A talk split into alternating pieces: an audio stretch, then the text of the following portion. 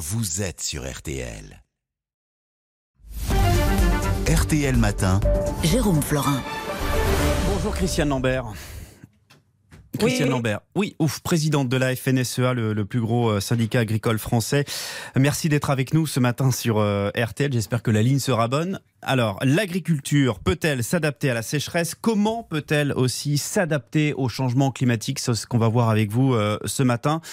Euh, D'abord, euh, Christiane Lambert, j'aimerais faire un, un, état des lieux avec vous. Quelles sont les, les cultures les plus impactées par euh, le manque d'eau? Je rappelle que cet épisode de sécheresse qu'on vit en ce moment arrive après un hiver marqué euh, par un déficit de plus de 40%. Hein, C'est énorme. Alors, quelles sont les, les cultures les, les, plus touchées, euh, Christiane Lambert? Les cultures les plus touchées, ce sont en ce moment les prairies, le maïs, la vigne qui grille, euh, et c'est surtout l'élevage qui va souffrir. Euh, on voit partout des incendies qui démarrent au quart de tour, c'est effrayant. Je mmh. salue d'ailleurs la solidarité des agriculteurs vis-à-vis -vis des pompiers en ce moment un peu partout en France. C'est exemplaire, hein. plus de leurs problèmes, ils aident les pompiers. L'élevage est vraiment en danger et je lance un message ce matin, il faut vraiment sauver le soldat élevage en France. Il est en danger. Pas de prairies, pas de maïs, ça veut dire qu'il n'y a pas de fourrage pour les animaux en stock. Et donc les éleveurs ne vont pas pouvoir acheter du fourrage parce que les prix pratiqués aujourd'hui sur leurs produits ne leur permettront pas de faire ces frais-là. On va manquer de certains produits à la rentrée? En tout cas, il y a déjà sur le premier semestre une baisse de la production laitière en France de 1,4%. Elle est mondiale, hein, vous avez vu du côté de l'Océanie qui est un grand, une grande zone de production. Il y a aussi une baisse de 2,4%. Mmh. Donc la production de lait dans le monde a baissé pour différentes raisons. Et là, le climat en rajoute. Si les producteurs de lait n'ont pas des prix rémunérateurs qui leur permettent d'acheter du fourrage pour faire face à leurs besoins, vous savez, on a déjà commencé à donner à manger aux animaux avec les stocks qu'on avait prévus pour l'hiver. Mmh. Quatre mois avant. Quatre mois avant. Ça veut dire qu'il y a des prix qui vont augmenter, nécessairement.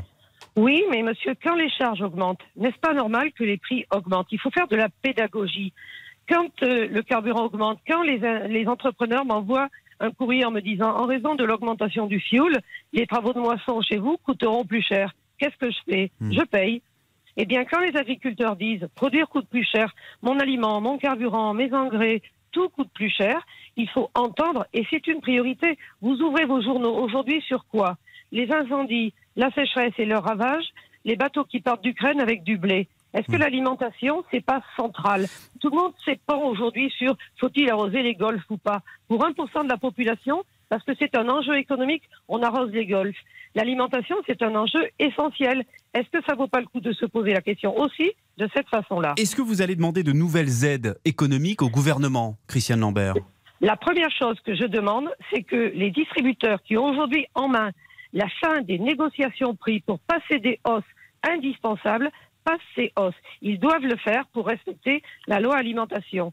Le deuxième temps, c'est effectivement que l'État active le dispositif calamité comme il le fait chaque année, mais abonde suffisamment l'enveloppe parce qu'il y a plus de dégâts.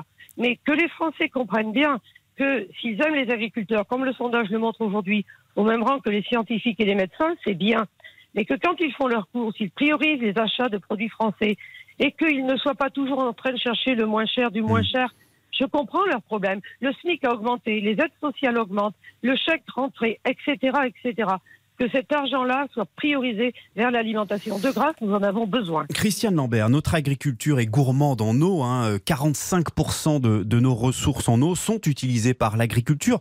Question simple et concrète, Madame Lambert, comment faire baisser ce chiffre? Est-ce que c'est possible de produire avec moins d'eau? D'abord, L'eau en agriculture, c'est l'eau pour l'alimentation. Quand vous mangez une tomate, vous mangez 95% d'eau. Quand mes animaux mangent du maïs et que je nourris mes animaux avec du maïs, je n'achète pas de l'aliment à l'étranger, je produis moi-même le maïs pour mes animaux. Mmh. C'est l'économie circulaire et c'est les lisiers de mes animaux qui fertilisent mes cultures. C'est ça la polyculture élevage et c'est précieux et c'est en danger. Alors oui, nous avons déjà commencé à baisser euh, l'usage de l'eau. Nous avons baissé de 30% puisque aujourd'hui, grâce à des variétés plus résistantes, qui ont besoin de moins d'eau, grâce à des cultures différentes, des pratiques différentes, on a amélioré en 10 ans de 30% l'efficience de l'eau. Il faut le dire. Vous avez baissé de 30% la consommation d'eau en 10 ans, c'est ce que vous on dites On a baissé de 30% l'efficience d'un litre d'eau. Un, mètre, un litre, un mètre cube d'eau épandu produit 30% plus parce que mmh. nous avons aujourd'hui des sondes de mesure de la de tension eau dans les sols, des sondes capacitives, et on irrigue que quand c'est nécessaire. Je rappelle que Seulement 5% des terres sont irriguées. 5%. L'hydrologue qui a parlé, Vanek Andréassian tout à l'heure, a Oui. dit qu'il fallait choisir aussi que la sécurité alimentaire était largement aussi importante que la préservation de la biodiversité. Les deux sont importants. Mais là, quand il n'y a pas d'eau, il n'y a pas de biodiversité non plus. Hmm. Donc les grands barrages réservoirs, comme ils l'appellent, d'autres parlent de réserves d'eau, d'autres parlent de bassines, c'est vraiment une priorité. Les autres pays européens, même ceux plus au nord, ont fait plus de réserves d'eau que la France. La France a pris du retard dans le domaine. Alors justement, pour utiliser l'eau, on parle beaucoup des bassins d'eau usés. On en est où en France avec ça? Alors, il y a beaucoup de travaux qui sont faits, mais là aussi, ça a été mis en stand-by par crainte et par idéologie parfois. Pourquoi? Parce Je- qu'on dit que c'est de l'eau sale? Certains disent que c'est de l'eau sale à tort. Israël, qui est un pays qui a une grosse population sur un petit territoire, a fait des recherches et c'est le pays le plus avancé cité en référence aujourd'hui et utilise plus de 80% de ses eaux euh, réutilisées, la réutilisation des eaux.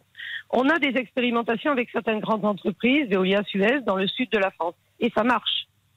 Alors pourquoi, pourquoi on ne le développe pas ça? Il y a un blocage au niveau du, Ah, mais des, autorités? Bien, non. Qui est on Pourquoi quand vous dites pourquoi on ne le développe pas? Parce qu'en France, il faut toujours passer par mille études, mille validations de peur de blesser quelqu'un.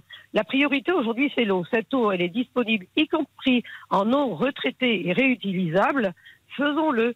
Donc il y a aujourd'hui des travaux d'expérimentation qui prouvent que ça marche. Il faut que les Mhm. autorisations administratives et que le voisinage et que l'opinion publique et que les distributeurs ne disent pas ah mais moi je n'en veux pas parce que priorité, certes, il faut économiser l'eau, mais il faut aussi trouver de nouvelles façons d'utiliser toutes les eaux disponibles. Vous savez, il faut une gestion prudentielle de l'eau. Quand il y en a beaucoup en hiver, inondations, pluies diluviennes, et qu'on regarde passer l'eau, on se prépare des étés difficiles. Eh bien, nous y sommes. Parmi Donc, je les- pense que pour l'année prochaine, Mm. il faut changer de braquet. Ah, euh, oui, il, faut, il faut tout changer d'ici l'année prochaine parce que ces étés chauds vont, vont, vont se, vont se reproduire. Bien Ça va être la norme. Parmi les nouvelles cultures moins gourmandes en eau, Christian Lambert, il y a le sorgho. Euh, ça se Oui. développe en France? Alors, la, C'est très bon pour le en- fourrage. La surface cultivée en sorgho, en tournesol a augmenté, mais ça ne nourrit pas les mêmes animaux. Moi, je ne peux pas nourrir mes porcs avec du sorgho. Donc, on a besoin de toutes les cultures, du blé, de l'orge, du maïs, etc. Tous ceux qui peuvent faire du sorgho sur les terres qui le permettent, avec le climat qui le permet, ok. Mais pensons quand même que la majorité de l'alimentation des animaux d'élevage, c'est l'herbe et le maïs. On ne peut pas changer ça. Euh, Sur, sur certaines terres, on peut plus cultiver de maïs parce qu'il n'y a pas d'eau. Est-ce qu'on peut pas cultiver autre chose? Si, mais ça ne sera pas à destination des animaux. Donc c'est un choix. Il faudra que les agriculteurs achètent des aliments à l'extérieur, qu'on rompe la chaîne vertueuse dont je vous ai parlé tout à l'heure, la polyculture élevage. Je cultive des plantes pour les donner à mes animaux. si l'année prochaine, je décide d'arrêter le maïs, nous en avons 50 hectares dans notre exploitation pour Mmh. nos animaux. 20 hectares n'ont pas de valeur, il n'y a pas de grain. Pas de grain, ça n'a pas de valeur pour les porcs. Je vais devoir acheter cet aliment-là. Je vais l'acheter à l'extérieur, je vais l'acheter où? S'il est disponible. Ouais. Donc, vous voyez, nous nous fragilisons aussi en abandonnant le maïs. Et nous, nous n'avons pas de maïs irrigué. Nous avons depuis toujours du maïs non irrigué. Ça marche jusque-là, ça marche moins bien. On va faire plus de blé. Mais qui nous dit que le climat sera propice au blé? L'année dernière, c'est le blé qui a souffert. Cette année, c'est le maïs. Hmm. Vous savez, c'est facile sur les ondes ou quand on gère rien de dire il faut, il faut, il faut changer. Et que chacun déjà regarde comment on peut collectivement garantir et la sécurité alimentaire, faire des réserves d'eau, protéger aussi les niveaux d'étiage et donc la biodiversité, les poissons et toute la microfaune. Alors justement, des milieux. Christian Lambert, on entend ces difficultés récurrentes. Est-ce que ces épisodes à répétition découragent l'évocation Je rappelle ce chiffre qui, qui me frappe toujours 100 000 fermes ont disparu en 10 ans en France. Qu'est-ce que vous dites aujourd'hui à un jeune qui hésite à se lancer dans, dans l'agriculture? Bah, je, dis aux jeunes que, je dis aux jeunes que nous sommes un métier qui a de l'avenir parce que l'alimentation a de l'avenir. Vous mangez trois fois par jour, moi aussi. Chaque fois qu'on se met à table, derrière notre assiette, il y a un agriculteur, autant qu'ils sont en France. De plus en plus de jeunes, et notamment de jeunes ingénieurs, veulent venir en agriculture. Mais nous ne nions pas les difficultés. Nous les présentons telles qu'elles sont. La rémunération, c'est un facteur clé d'attractivité. Mais c'est aussi un métier de sens, un métier de production, un métier de création. On produit l'alimentation, c'est noble. Hmm. Au moment où la sécurité alimentaire, les bateaux de grains en Ukraine, les fruits qui brûlent en Espagne, etc., montrent la fragilité de notre métier. Ça montre aussi qu'il faut peut-être le regarder autrement et le considérer davantage. Et la reconnaissance est également un facteur qui convainc beaucoup d'agriculteurs. Merci beaucoup, Jeunes Christian Lambert, notamment. président de